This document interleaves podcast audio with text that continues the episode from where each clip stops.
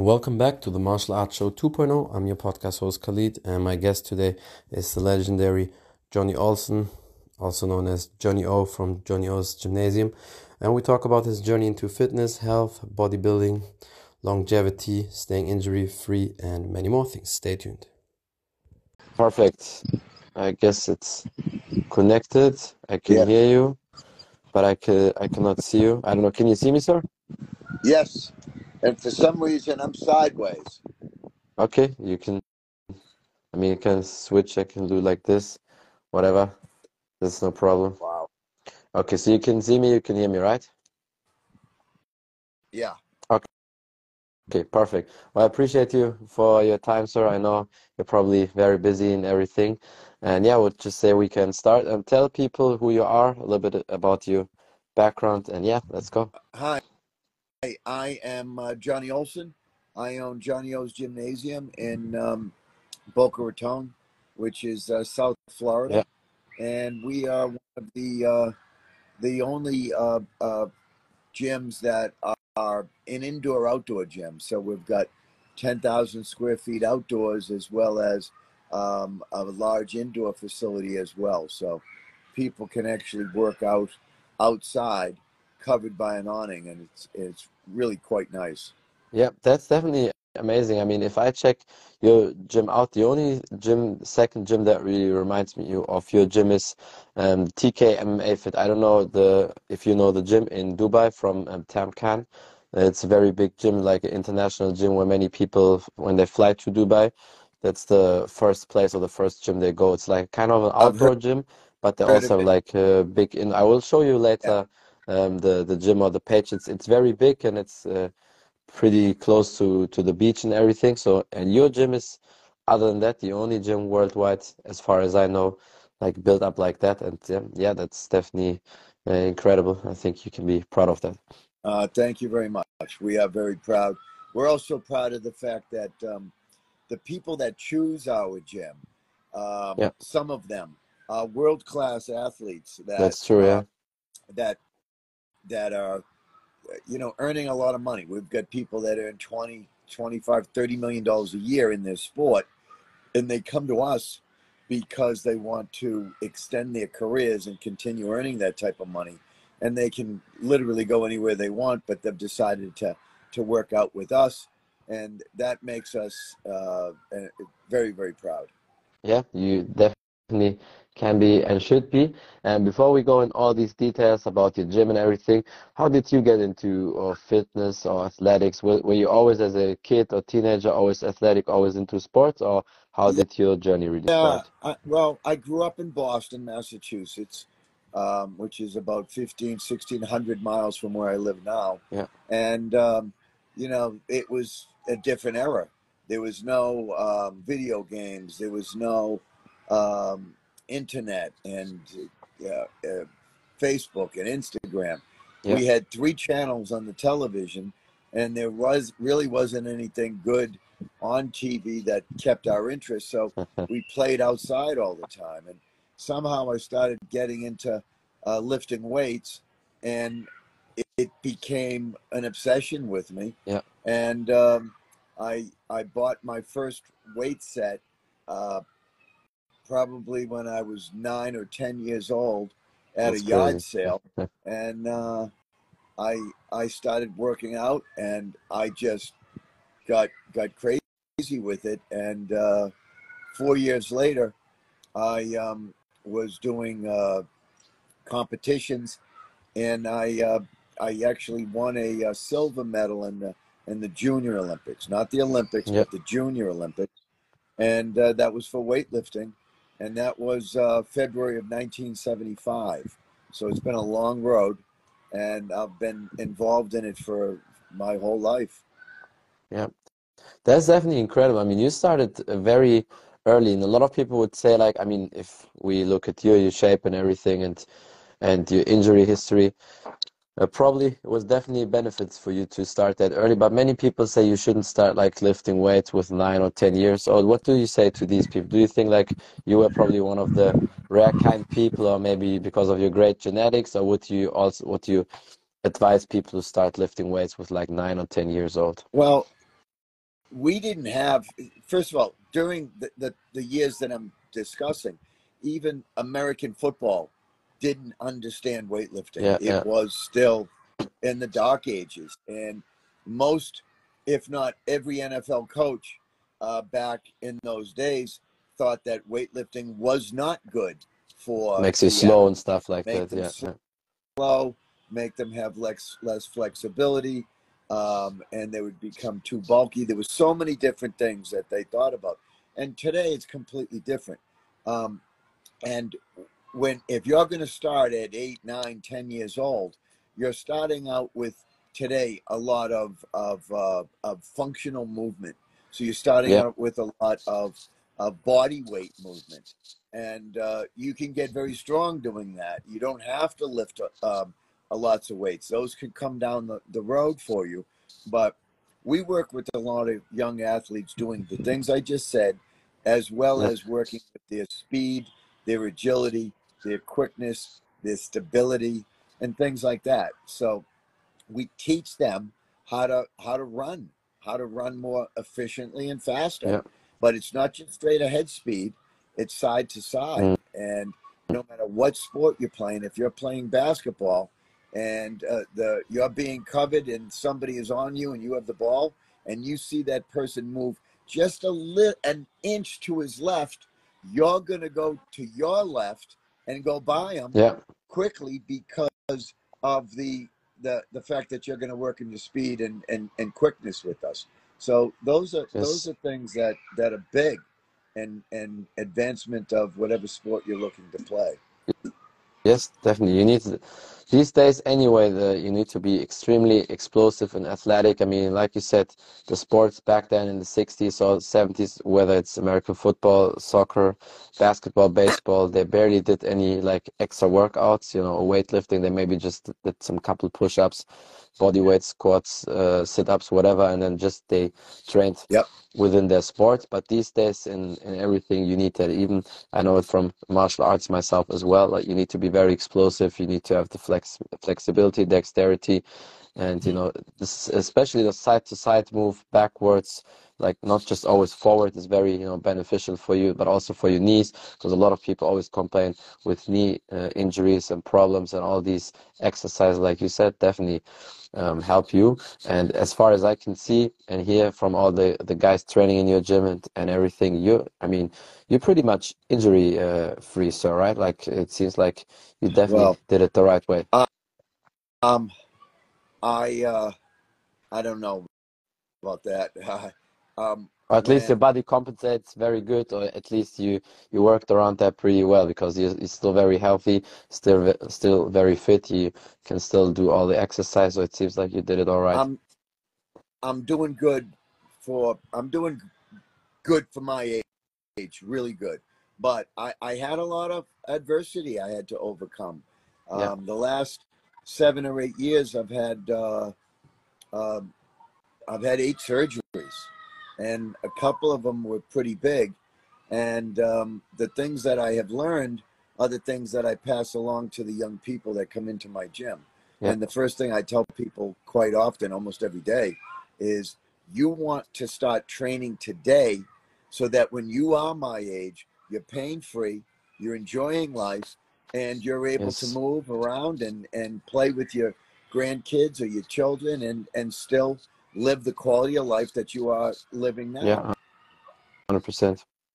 Definitely. So, uh, what would you say like the key factor for you, like staying as much as injury free as as possible, or as you do at least? Re- recovery.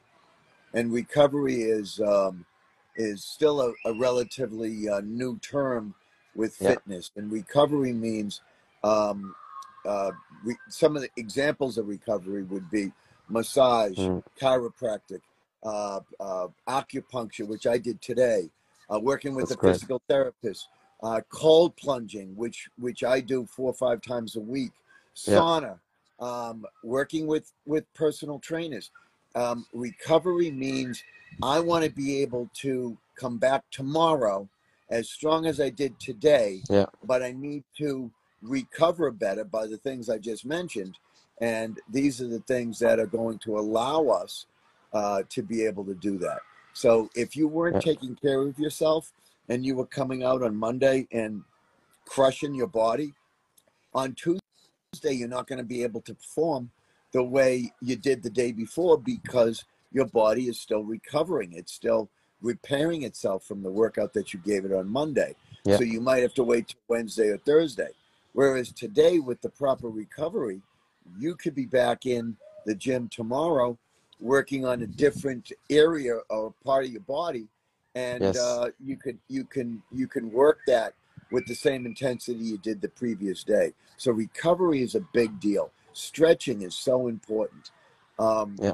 it- you know i know personal trainers that have two personal trainers themselves Mhm. one for one for, for for cardio and speed and, and another for strength or another for um, a recovery style a personal training session that they might do so Yeah. you you have to i use this term all the time you have to uh, reinvest in your body so Yeah. don't be cheap understand that you in order to be your to be the optimal version of yourself you have to spend money to um, to be able to recover. Yeah. And and I spoke to uh, uh, a very dear friend of mine who's been personal training for 12 years right now, and he told me he's probably spent, and this is a month. This was uh, back in November. He said he spent twenty thousand dollars on recovery Yeah. uh, Yeah. up to that point in the year. It, I mean, it, it's it's something that we need to do, and not enough people are doing it. And uh, oftentimes, the reason is they just don't want to spend the money. That's But true. if you really want to take care of your body, if you want to be the best version of yourself, um, reinvest in your body. Yeah, you have to. I mean, Michael Jordan or Cristiano Ronaldo, they all spend like they spend like a one million dollars uh, per month just for the recovery and the extra training and stuff like that. So that definitely is extremely true, and I see that myself as well all the time when I did the recovery. Right when I did hardcore workouts, the next day I could still do my sparring, I could still do the kicks and everything.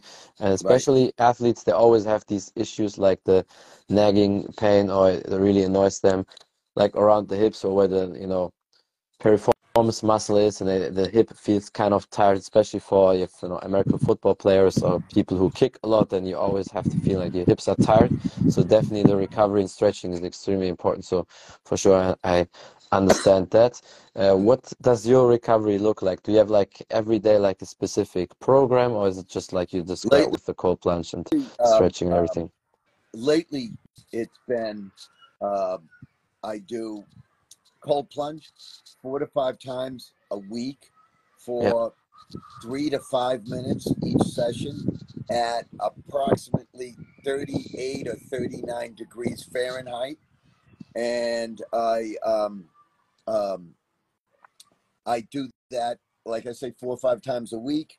And then I work with the physical uh, therapist once a week for um, just under two years right now. I have a girl that comes over and stretches me at the gym or at my house once or twice a week. I've been working with her for six years. That's Daniela Chin. And um, I go to the chiropractor once a month, sometimes twice a month. Yeah. And I don't go and wait to go um, when I'm feeling bad. When it's I too do it to Right, yeah, yeah, avoid it to avoid it Yeah. you're the perfect example man you're a fighter you need you need recovery even more than athletes true. because of the the, the pounding that your body takes and um, you're in a in a tough position because of all the hits i mean Yeah. we don't know there's a lot of ex there's a lot of athletes that have grown old and they do not have a good quality of life because of what they True. put their bodies through as young people and, Yes. and and they didn't know about they don't know the things that we know today so Yeah, that's, that's that's definitely so so true. Especially, I mean, back then, I remember many uh, older coaches that told me when they did sparring was like always war, and I can imagine with American football players it was the same back then. Maybe they didn't wear helmets; they re really were crushing into each other, and so that's why I'm, I'm always happy to see people like you because you're still in fantastic shape. You do all the right things as good as possible. And I mean, saw recently also video from Chuck Norris, like he's uh, over 80, 83 or so, and he was still hitting the, you know, heavy back pretty fast, you know, still with some decent power at his age. So that's definitely incredible. So I think when you train your whole life and do the right things, then you're uh, very uh, fit. Like all, uh, the same with uh, Jon Jon Park, uh, Reg Park's son. I had him on my podcast as well a couple times, and he uh, used all his methods, you know, all the methods of his, you know, great dad, like what they used back then in the bodybuilding time, and he was very, you know, high into recovery. So yeah, definitely perfect. And I think you're a great role model for many people, especially for uh, us young people out there. How many times uh, in a week do you train? Like three, four days, or how is your, you know, training routine? I try and do four to five days. Um, um, funny enough, when you own your own gym, it's very hard to train, right? to work out. Yeah, yeah. exactly.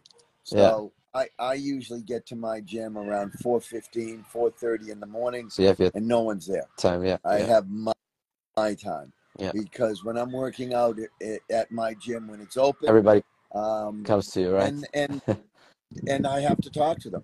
They are Yeah, my members. They support me, and Yeah. they join the gym.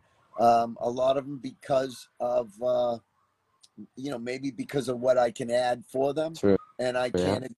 So I 100% cannot um, give my best in a workout um, if my gym's open and there's people there, because um, my my workouts um, and I encourage everybody to do this is it's a mind body workout. Yeah. So when you go into the gym, no matter where your gym is, when you go in, you Yeah. have to um, the, the the one body part you need to work every single day in order to be successful is your mind. So True. what does that mean? That means the night before the the, the night before uh, you uh, your workout, you already know what you're gonna do. Yeah. So you know tonight I know what I'm gonna do tomorrow morning, and and it's all set. And I get up knowing that. I drive to the gym knowing this is what I'm gonna do. This is what I'm gonna start. I have a plan. Yep. If you don't have that plan, it, you're not gonna succeed. If you walk into a gym and you say, "Let me work out on that machine over there because no one's on it," that's not a plan. You're True, you're yeah. you're going to you're not going to get it. your best workout. So Yeah. you got to go in with the plan, and um, I- I still go up to people. It doesn't this doesn't happen at my gym very often because we attract people that are serious about working out and want to get and and, and make progress. But this occasionally I'll see somebody on their phone in between sets, and I'll walk over to them and I'll say, "What are you doing?" Yeah. "Oh, I'm I'm getting ready for, for my next set. I, I all right. What are you doing? Oh, I'm just uh, you know answering a text. No, put your It's no phone down It's no focus, let's yeah. and let's get serious. And I say, you know what you're supposed to be doing in between sets? No, you're supposed to be thinking about what you're going to do on your next set. That's what you're supposed to be doing. Yeah. It's not about texting somebody. So when you go in to work out for 45 minutes or an hour or 90 minutes and you are focused and in between sets you're thinking about what you're doing, you're motivating yourself, you're staying focused, you're going to get an optimal workout. But if you want to go in and F around and and not be focused and talking and taking photos and and be um, uh, not focused, you, it's you're not going to walk out of there with your best workout. Yeah. So it's about your mind connecting to your body because your body will do what your mind tells it to do. Yeah, that's definitely true. And that's the one thing I really love about martial arts. Like when you go to the gym, because you basically don't really have anybody who can control you, that's what happens when they're on the phone. But when we do our martial arts, there's no time for the phone because in the breaks, you always have like, you train like three minutes and you have one minute break. In the break, we still have the gloves on, we still have all the things on. You maximum can go drink some water and then the coach always already shows the next exercise or it's a couple you know second stretching or like push-ups squats sit-ups whatever. So there's no really time for for the phone. And that's how how it should be. But uh, yeah i definitely love that that you go up to the people and tell them what are you doing and, and encourage them and push them to really have the focus. Um yeah that's why i say many people look up to you. They like the gym the vibes there and everything. I hope one day I can also train at your gym and be there because it's definitely amazing. One of the top two gyms in the world for sure. And do you have any tips or advices for the people to yeah stay all the time on track up to the later years and always push your goals and everything because you're definitely a big role model for many people here. Um, there's a lot of things, buddy, and I appreciate all your kind words. You're very kind. And just so you know, I greatly admire you, and I Thank admire appreciate your your your group of people, the way that you train. Your I learned from you guys because you got this camaraderie amongst fighters that is so special, and I love watching it. You have ultimate respect for the man next to you, and you guys Yes. have had hundreds of fights, and you walk around as humble as can be, whereas uh, you see other guys that are alleged tough guys, Yes, yes. and uh, we kind of you, you and I both know who I'm talking about. Yeah, but hundred percent. we laugh at those people. Yes, But true. my, Yeah. my advice is constantly be searching for people that inspire you. Yeah. If you see somebody in the gym that's older than you and um, they've been doing it for a while, go up to them and go up to them at the right time when when they're not busy Yes. and and ask them a question. But before you ask them a question, go up to them. I always say this, and compliment them. Say, Yeah, man, I've been watching you good. for a long, Yeah. been watching you for a long time, and I I really admire what you do, and you inspire me. Can I ask you a question? And you say it like that. And let me ask you, who's going to turn you down after somebody just in, Nobody. you know gave you a, a, a great compliment? No one's going to Yeah. turn you down. And True. ask him, say, you know, what's your secret? Why? How do you get in here every day and have that same intensity? You know, ask questions like that. Ask questions like, you know, what did you do to start, and and what made you get to the level that you're at? Ask questions, and and find out. That's important. Motivate Yes. you by reading books, um, going on the internet. YouTube's a great way great way to learn. Yeah. Um, Instagram but by reading books that are written by people that have gone through um, the things that you're trying to do and have overcome adversity, you know, oftentimes we look at things and, and we think that we're really high level, and then it turns out not, we really we're not. We're then the, these other people they're not one level ahead of us. They're not two levels ahead of us. They're fifty levels ahead. Yeah. and and we can learn so much from people. So always the best thing I ever learned was I'm never going to stop learning. Yeah. The day I stop learning is the day they're throwing dirt on top of me. And and I hope that's a long time from now. Yes. But I I um am constantly learning. And one of the things I read a book not long ago and uh, it was uh, it was a fun book. It was very motivating. But the the point of the book, if I had to funnel it down to to one sentence, um, I think that sentence would be, in order to get better, we have to put ourselves in uncomfortable positions until they become comfortable. Comfortable. Yes. And That's amazing. and that's that's what that's what I've been doing a lot this last year, um, Yes. because discipline is a hard thing. And you know, how long have you been fighting? Now, I do martial I uh, do sports in general for like 23 years and martial arts 70 years, 15, 15 years uh, into fighting. Okay. Yeah, that's definitely a pretty So- long time. When you're training for a fight, it's easy to be motivated. Yeah. Right? I don't want I don't want to lose. I don't want to Yeah, get beat true. up. I got people coming to watch me. I can't let them down. There's a hundred reasons. Yeah. And it's very easy for that 10, 12 weeks time period that you're in training for that fight to stay motivated. But what happens to you, and tell me if I'm wrong, when that fight is over, win or lose, it's hard to get that intensity back Yeah. immediately.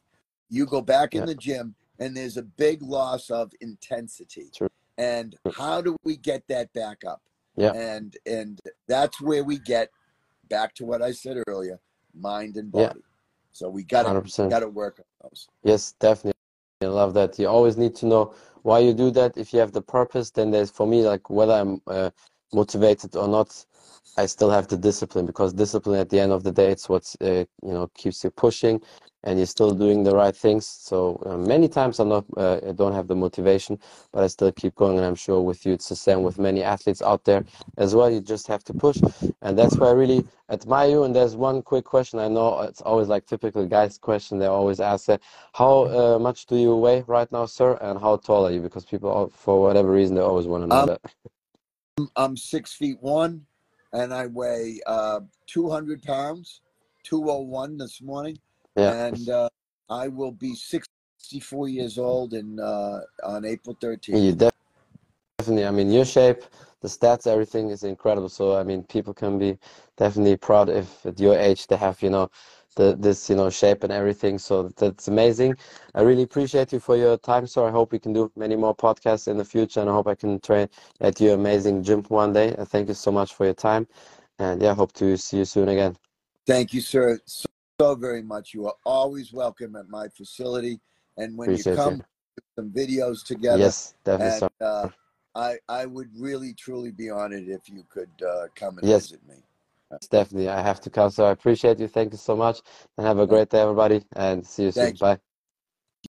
That's it from the Martial Arts Show 2.0. I'm your podcast host Khalid, and my guest today was the legendary Johnny Olsen from Johnny O's Gymnasium, and we talked about his journey into fitness, health, staying injury free, longevity of training, some tips and advices, and many more things. Thank you for watching. Thank you for listening. Don't forget to follow him on Instagram. Check out his amazing journey if you want to know more about him. I will put everything in the description. If you want to know more about the podcast on Spotify, iTunes, and all available platforms, just type in the Martial Arts Show 2.0 and you will find me there. Thank you for the support. Until next time, bye everybody.